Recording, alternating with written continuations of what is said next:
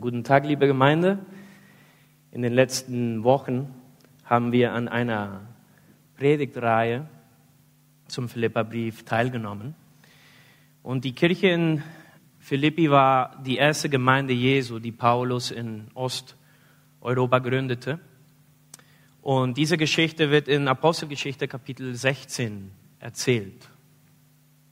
Philippi war eine römische Kolonie im alten Mazedonien. Die Kolonie war voller pensionierter Soldaten und für ihren patriotischen Nationalismus bekannt. Dort stieß Paulus also auf Widerstand, als er verkündete, dass Jesus der wahre König der Welt sei. Und die Gestaltung dieses Briefes entwickelt sich, entwickelt nicht von Anfang bis Ende eine einzige Idee, wie es bei vielen anderen Briefen des Paulus der Fall ist. Vielmehr hat Paulus eine Reihe von kurze und nachdenkliche Aufsätze zusammengestellt, die sich alle um den Schwerpunkt dieses Briefes, einer meisterhaften Poesie im zweiten Kapitel drehen. Hier wird kunstvoll die Geschichte der Inkarnation des Messias erzählt sein Leben, sein Tod, seine Auferstehung und seine Erhöhung.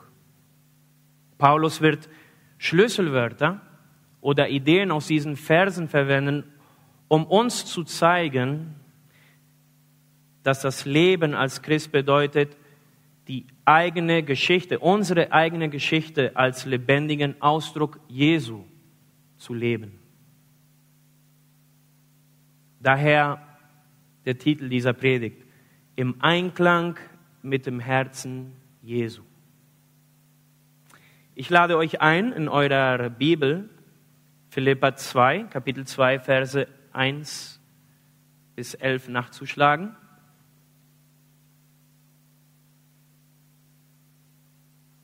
Philippa Kapitel 2, Verse 1 bis 11. Da steht es so, Gibt es nun bei euch Ermahnung in Christus? Gibt es Zuspruch der Liebe? Gibt es Gemeinschaft des Geistes? Gibt es Herzlichkeit und Erbarmen? So macht meine Freude völlig, indem ihr eines Sinnes seid, gleiche Liebe habt, einmütig und auf das eine bedacht seid. Vers 3. Tut nichts aus Selbstsucht oder nichtigem Ehrgeiz, sondern in Demut achte einer den anderen höher als sich selbst. Jeder schaue nicht auf das Seine, sondern jeder auf das des anderen. Denn ihr sollt so gesinnt sein, den Vers, den Mark vorher gelesen hat, denn ihr sollt so gesinnt sein, wie es Christus Jesus auch war. Der, als er in der Gestalt Gottes war, es nicht wie einen Raub festhielt, Gott gleich zu sein, sondern er entäußerte sich selbst, nahm die Gestalt eines Knechtes an und wurde wie die Menschen. Und in seiner Äußerung und in seiner äußeren Erscheinung als ein Mensch erfunden, erniedrigte er sich selbst und wurde gehorsam bis zum Tod. Ja, bis zum Tod am Kreuz. Darum hat ihn Gott auch über alle Massen erhöht und ihm einen Namen verliehen, der über allen Namen ist. Vers 10, damit in dem Namen Jesu sich alle Knie derer beugen, die im Himmel und auf Erden und unter der Erde sind. Und alle Zungen bekennen, dass Jesus Christus der Herr ist, zur Ehre Gottes, des Vaters. Wir haben einen Paulus gesehen, der sich ständig auf den Herrn konzentrierte. In Philippa 2 finden wir eines der größten Porträts Jesus. In Kapitel 2 wird sich Paulus darauf konzentrieren, ob wir als Gemeinde Gott an erster Stelle haben. Lasst uns beten. Herr, wir danken dir für dein Wort. Mögest du derjenige sein, der sich um unser Leben kümmert. Mögest du es sein, der zu unseren Herzen spricht. Verändere uns, dass sich dein Bild in uns widerspiegelt. Du hast, was wir brauchen. Wir beten, dass dein Wort guten Boden findet und dass wir Frucht zu deiner Ehre und Herrlichkeit bringen können. Amen. Philippa Kapitel 1 konzentrierte sich auf die Freude des Paulus. Er spricht ständig davon, wie sehr er sich an die Philippa erinnert. Wie sehr er sich freut, wenn er erfährt, dass andere Menschen über Christus predigen oder reden. Und er bittet die Philippa, meine Freude in Vers 2 zu vervollständigen. Seine Freude wird vollkommen sein, wenn wir einmütig die gleiche Haltung und die gleiche Liebe empfinden. Er spricht von einer Einheit innerhalb der Gemeinde. In Kapitel 1 spricht Paulus über den Widerstand gegen das Evangelium außerhalb der Gemeinde, aber es gibt etwas innerhalb der Gemeinde, das diese Einheit zerstören kann oder könnte. Und darauf wird sich Paulus in diesem ersten Teil konzentrieren. Deshalb heißt es in Vers 3, tut nichts aus Selbstsucht oder nichtigem Ehrgeiz. Es gibt eine innere Einstellung des Gläubigen, die untersucht werden muss. Wir müssen es ständig untersuchen. Denn Paulus spricht hier speziell zu uns, zu den Gläubigen. Und vielleicht ist Philippa Kapitel 4, Vers 2 finden wir die Wurzel des Problems, was er hier beschreibt. Paulus schreibt, ich bitte Evodia und Syntyche, einmütig im Herrn zu sein. Plötzlich erwähnt, erwähnt er diese beiden Frauen. Uns wird nicht mehr darüber erzählt, was sie miteinander zu tun hatten. Aber es ist etwas ganz Besonderes, auffällig dass Paulus sie namentlich erwähnt und sie um dasselbe bitte, bittet, was er von ihnen und der ganzen Gemeinde verlangt. Möglicherweise gab es zwischen ihnen einen Rechtsstreit, der auf die gesamte Gemeinde später übertragen wurde. Und Paulus sah die Notwendigkeit, sie zur Einheit aufzurufen. Das gleiche Gefühl haben, das gleiche denken. In diesem ersten Teil geht es um die Einheit. Und es ist nicht so, dass die Gemeinde Menschen wie Roboter haben muss. Alle nach links, alle nach links.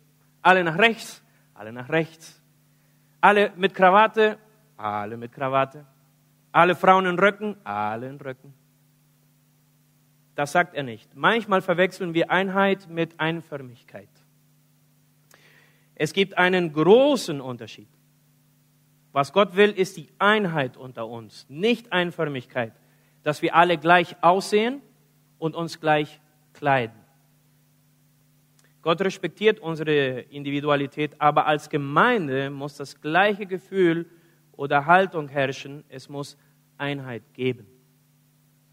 Und in Markus Kapitel 3 gibt es eine Liste von zwölf Männern, die den engen Kreis Jesu bildeten, die Jünger. Sie hatten das gleiche Gefühl, sie wollten Jesus nachfolgen, bei ihm sein, ihn in seinem Dienst begleiten. Aber wenn wir anfangen zu untersuchen, zu wissen, wer sie wirklich sind, erkennen wir eine lange Liste Unterschiede. Sie sind nicht gleich. Jesus ernannte diese zwölf dazu, mit ihm zu wandeln respektierte jedoch die Individualität jedes Einzelnen. Zum Beispiel haben wir Petrus, einen impulsiven Mann, einen Mann, der sich von den anderen abhebt und später den Herrn verleugnet. Auf der anderen Seite haben wir Jakobus, den Sohn des Zebedeus, und Johannes, den Bruder des Jakobus, dem er den Spitznamen Boanerges, also Söhne des Donners gab. Matthäus war ein Steuereintreiber, eine Person, die als Verräter galt. Und da ist auch Thomas, der mit Zweifeln zu kämpfen hatte. Wir sehen, dass es gegensätzliche Charaktere gibt, aber jetzt hatten sie alle das gleiche Gefühl. Einheit bedeutet nicht Einförmigkeit. Und dieses Kapitel kann in drei Punkte unterteilt werden. Paulus gibt uns erstens Gründe für diese Einheit. Verse 1 bis 2. Zweitens, der Weg zu dieser Einheit. Verse 3 bis 4. Und drittens schließlich in den Versen 5 bis 11 wird Paulus uns das großartige Beispiel zeigen, das wir im Herrn Jesu haben. All dies, um im Einklang mit dem Herzen Jesu zu sein. Erster Punkt. Die Gründe für diese Einheit. Gibt es nun bei euch Ermahnung in Christus, steht es im Vers 1. Gibt es Zuspruch der Liebe? Gibt es Gemeinschaft des Geistes? Gibt es Herzlichkeit und Erbarmen? Dies umfasst die Gründe für ein Zusammenleben in Einheit. Hier finden wir die Grundlage der Mahnung des Paulus zu Einheit, Demut und Liebe unter den Gläubigen. Die Idee dahinter ist, dass die Christen in Philippi, wenn sie diese Dinge vom Herrn erhalten haben, haben sie die Verantwortung, das zu tun, was Paulus später beschreiben wird. Es gibt genügend Gründe, nach einer solchen Einheit zu suchen.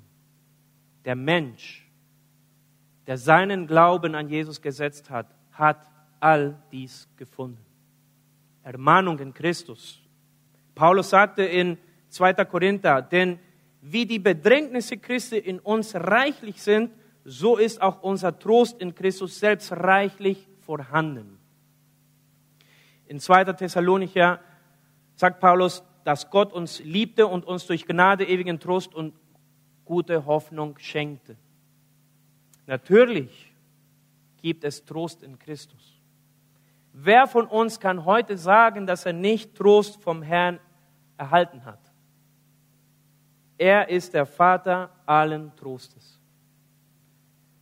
Dann steht es auch Zuspruch, Zuspruch der Liebe. Jeder Christ sollte wissen, wie es ist, den Trost der Liebe zu haben, den Jesus schenkt. In 2. Korinther heißt es auch, dass Gott der Gott allen Trostes ist. Es gibt keine Möglichkeit, dass er uns nicht trösten kann. Und es gibt keine Umstände, die über seinen Trost hinausgehen. Das Wort Trost ist das altgriechische Wort für Paraklesis. Die Idee hinter diesem Wort für Trost im Neuen Testament ist immer mehr als nur süßes Mitgefühl. Darin liegt die Idee, Kraft zu geben, zu helfen, stark zu machen. Die Idee hinter diesem Wort wird durch das lateinische Wort für Trost fortis vermittelt, das auch mutig bedeutet. Gottes Liebe macht uns stark und mutig. Natürlich gibt es Zuspruch der Liebe. Und wenn wir diese Liste durchgehen, entdecken wir die Gemeinschaft des Geistes. Wir sind in dieser Gemeinschaft vereint. Für Gemeinschaft wird das griechische Wort Koinonia gebraucht. Das bedeutet, Dinge gemeinsam zu teilen. Wir teilen das Leben mit dem Geist Gottes, was wir vorher nicht kannten. Der Heilige Geist erfüllt, leitet und bewegt unser Leben auf kraftvolle und kostbare Weise. Jeder von uns, der hier heute sitzt, der an Jesus glaubt, hat diese Dinge persönlich erlebt. Aber wir müssen all dies auch innerhalb der Gemeinde konzentrieren. All dies finden wir auch bei den Brüdern und Schwestern hier unter uns. Wenn wir vom Herrn getröstet werden, werden wir getröstet, um andere zu trösten als er mit uns barmherzig war, tat er es, damit auch wir diese Barmherzigkeit zeigen, erweisen.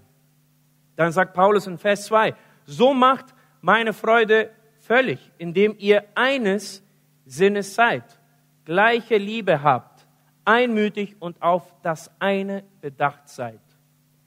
Im vorherigen Kapitel spricht Paulus davon, in diesem Geist standhaft zu sein, einmütig für den Glauben des Evangeliums zu kämpfen. In Vers 5 des zweiten Kapitels heißt es, lasst in dir diese Haltung sein, die auch in Jesus war.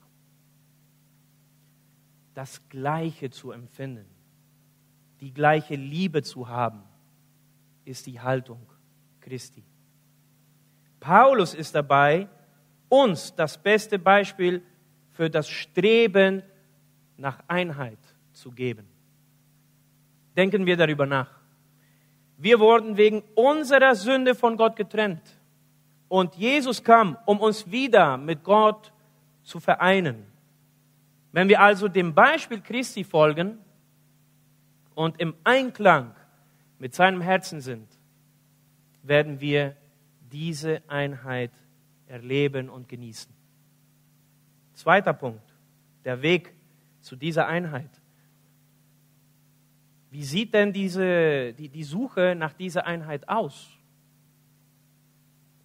Verse 3 und 4 steht, steht es so, tut nichts aus Selbstsucht oder nichtigem Ehrgeiz, sondern in Demut achte einer den anderen höher als sich selbst.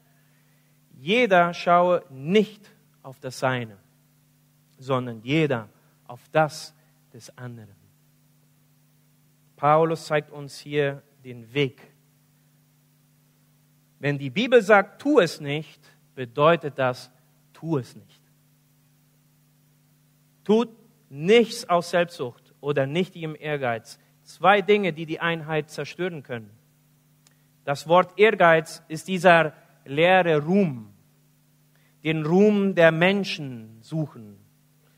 Darüber sprach Jesus mit den Pharisäern. Er sagte ihnen, dass sie nach der Ehre der Menschen streben und nicht nach der Ehre Gottes. Stolz führt zu einem Leben, das vom Schein abhängt. Es flüstert uns zu, dass wir kontrollieren müssen, was andere über uns denken und ein Bild ohne Schwäche oder Not schaffen müssen. Ein, ein stolzer Mensch zu sein bedeutet, eine egoistische Einstellung zu haben. Stolz schwächt und zerbricht unsere persönlichen Beziehungen dies liegt daran, dass Stolz uns dazu bringt, Zufriedenheit in uns selbst zu suchen, weil wir glauben, dass wir dafür fähig sind. Selbstsucht entsteht dadurch, dass ich nur auf mich selbst konzentriere. Dieser Egoismus im Menschen kann die Einheit in der Kirche zerstören, in der Gemeinde zerstören. Dieser egoistische Gedanke, dieses Leben für unsere Leidenschaften ist nichts anderes als Freundschaft mit der Welt. Die Welt sucht ihre eigene Zufriedenheit. Deshalb sagt Jakobus in Vers 6, Kapitel 3 oder 4, Gott widersteht den Stolzen und schenkt den Demütigen Gnade.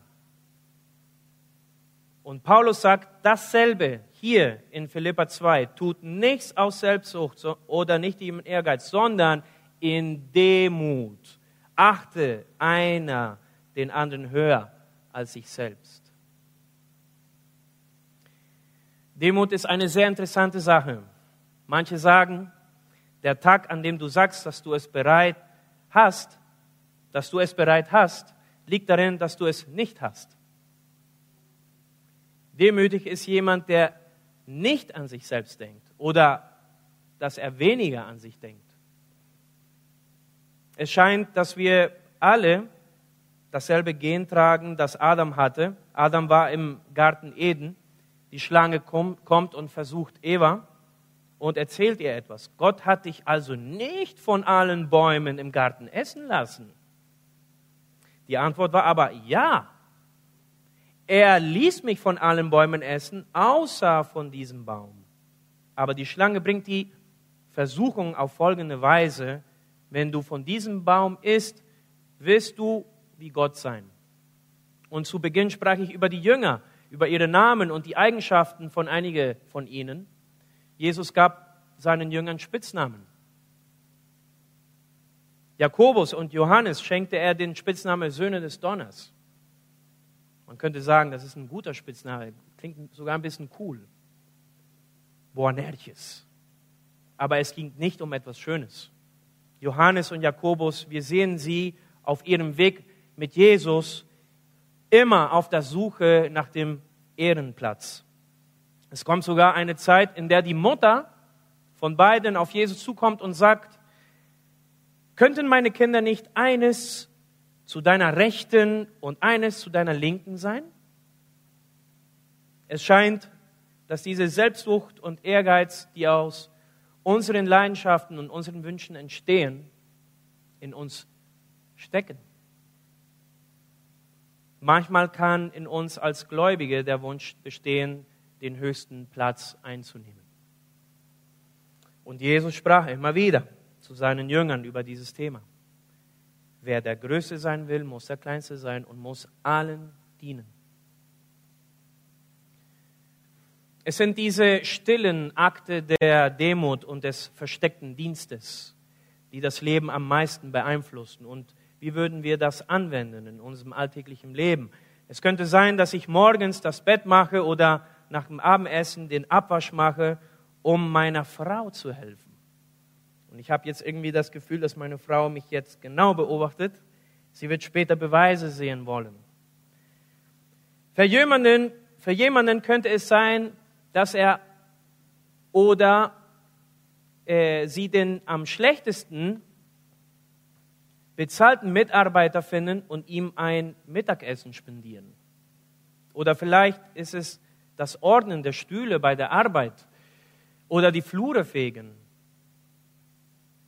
Schreiben Sie jemandem eine Nachricht und drücken Sie aufrichtig aus, wie sehr Sie ihm, ihn schätzen, ohne eine Antwort zu erwarten. Geben Sie jemanden Anerkennung, anstatt auf Anerkennung zu warten. Oder schätzen Sie jemanden, den Sie für wertlos halten. Diensthandlungen im Stillen. Jesus bemühte sich immer, die Öffentlichkeit nicht sichtbar mit Diensthandlungen zu belegen. Und er wies seine Nachfolger an, dasselbe zu tun. Versteht mich nicht falsch, Manchmal tat der Herr in der Öffentlichkeit Diensthandlungen, aber sie geschahen nie mit dem Ziel, gesehen zu werden. Zum Beispiel könnten wir uns vorstellen, Jesus hätte während der Speisung der 5000 die Fußwaschung durchführen können, damit die Menge sehen würde, wie demütig er war. Stattdessen beschloss er, seinen Jüngern nach einem privaten und begrenzten Abendessen die Füße zu waschen. Wenn wir möchten, dass die Menschen Jesus in unseren Gemeinden sehen, müssen wir die Zahl der Diener, Diener erhöhen und nicht die Menschenmenge. Jesus bleibt oft in der Menge verborgen. Er gehört zu denen, die dienen. Am Ende vom Vers 3 und dann im Vers 4 heißt es, sondern in Demut achte einer den anderen höher als sich selbst. Jeder schaue nicht auf das Seine, sondern jeder auf das des anderen.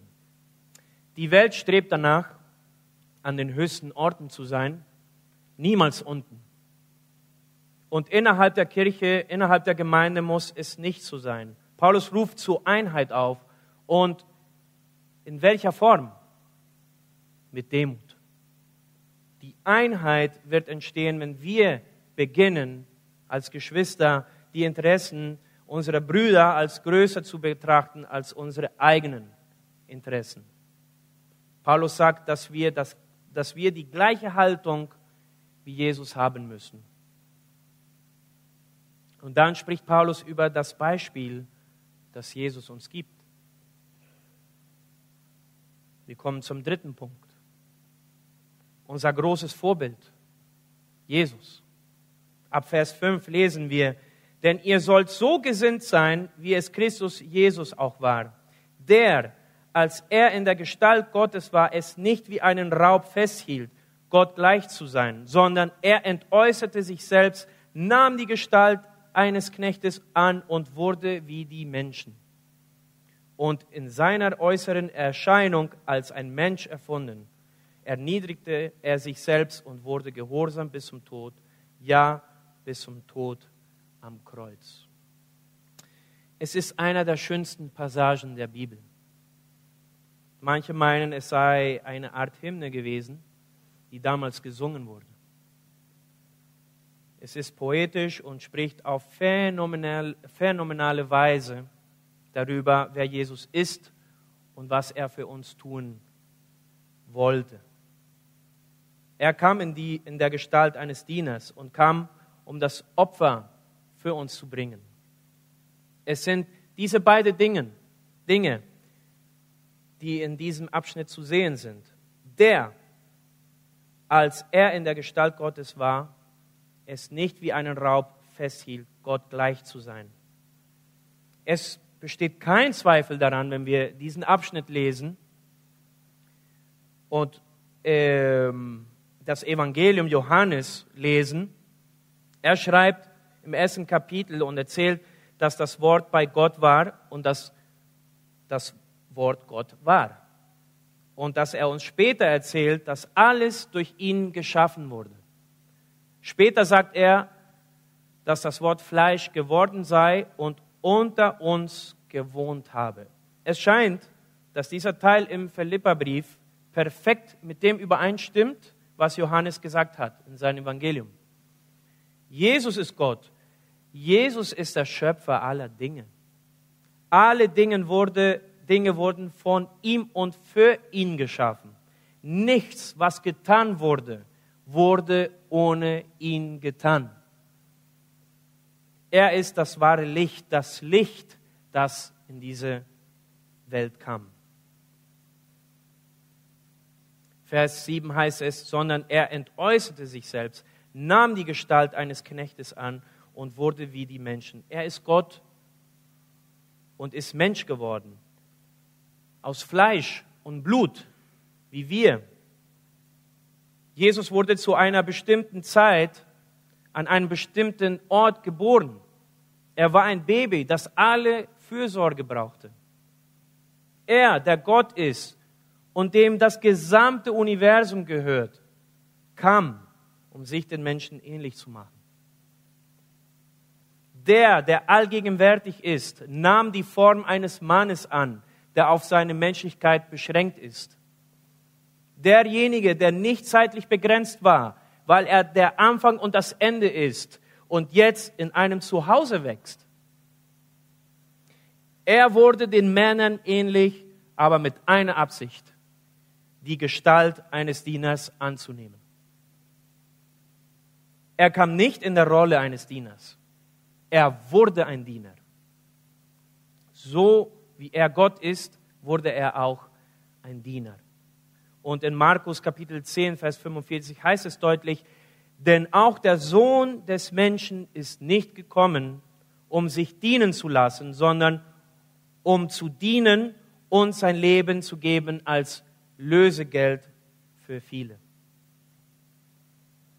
Er kam als Diener. Er ging sogar so weit, ein Diener zu werden, um selbstsüchtigen, streitsüchtigen und stolzen Jüngern die schmutzigen Füße zu waschen. Er hatte auch keinen Platz, wo er seinen Kopf ausruhen konnte. Er hat sich immer alles geliehen. Jesus musste sich einen Ort leihen, um geboren zu werden. Er musste sich einen Ort leihen, an dem er seinen Kopf hinlegen konnte. Er musste sich ein Schiff ausleihen, auf dem er segeln und predigen konnte. Er musste sich ein Tier ausleihen, um in die Stadt Jerusalem zu gelangen. Für das Pessachfest musste er sich ein Zimmer leihen. Er musste sich ein Grab ausleihen, in dem er begraben werde, werden konnte. Und Jesus hatte von allen Menschen, die jemals gelebt haben, die größten Rechte und verdrängte sie beiseite. Er ist der König der Könige, der Thronfolger Davids, des Herrn der Herren. Er kam, um seinem Vater und denen, die Kinder seines Vaters sind, im Glauben zu dienen. Jesus nahm die Gestalt eines Dieners an. Und dann heißt es in Vers 8, und in seiner äußeren Erscheinung als ein Mensch erfunden, erniedrigte er sich selbst und wurde gehorsam bis zum Tod. Ja, bis zum Tod am Kreuz. Jesus ging ans Kreuz und bezahlte für unsere Sünden. Er war unser Ersatz. Er kam als Versöhnung, um unseren Platz einzunehmen. Dies war seine ultimative Diensthandlung. Gott, du willst, dass ich sterbe, um die Strafe für die Sünden deren, derer zu zahlen, die glauben. Ich werde sterben. Ich mache es. Dies war seine niedrigste Stunde. Dies war kein natürlicher Tod, sondern eine Hinrichtung. Es war wirklich Mord. Es handelte, handelte sich um einen ungerechtfertigen Mord am Sohn Gottes und es handelte sich nicht nur um den Tod, sondern Paulus fügt hinzu, dass es sich um den Tod am Kreuz handelte. Das ist das Erstaunlichste an der Demütigung Christi. Die Kreuzigung war die schrecklichste Art des Sterbens, die von den Persen entwickelt und perfektioniert wurde. Die Römer hatten diese Form der Hinrichtung übernommen und es war die schmerzhafteste Erniedrigung und grausamste Art, die man sich vorstellen konnte. Jesus stieg bis zu diesem Punkt hinab. Da er keine Sünde kannte, er trug die Strafe der Sünde für uns und der Gerechte wurde für uns Ungerechten gekreuzigt. Er, der Gott ist und dem die ganze Welt gehorcht, beschränkte sich auf den Körper eines Menschen, war in der Gestalt eines Dieners und gehorsam, gehorsam bis zum Tod am Kreuz. Das größte Beispiel der Demut liebe Gemeinde. Und in den nächsten Versen lesen wir 9 bis 11, darum hat ihn Gott auch über alle Maßen erhöht und ihm einen Namen verliehen, der über allen Namen ist, damit in den Namen Jesu sich alle Knie derer, derer beugen, die im Himmel und auf Erden und unter der Erde sind. Und alle Zungen bekennen, dass Jesus Christus der Herr ist, zu Ehre Gottes des Vaters. Er erniedrigte sich, wurde ein Diener, war ein Opfer für uns und gab Gott, dem Vater, die Ehre. Er ist der Aufruf, den Paulus an die Philippa richtet. Vervollständige meine Freude. Fühle das Gleiche, indem du dem Beispiel des Herrn Jesus folgst. Jesus Christus, der Gerechte, hat das Kreuz nicht verdient. Wir haben es verdient, was er erhielt. Aber er gab sein Leben bereitwillig. Unserer Nachdenken, unser Nachdenken darüber sollte uns demütigen und zur gleichen Zeit und zur gleichen Denkweise bewegen.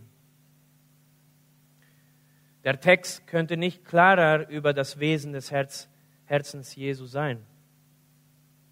Und ich schließe ab.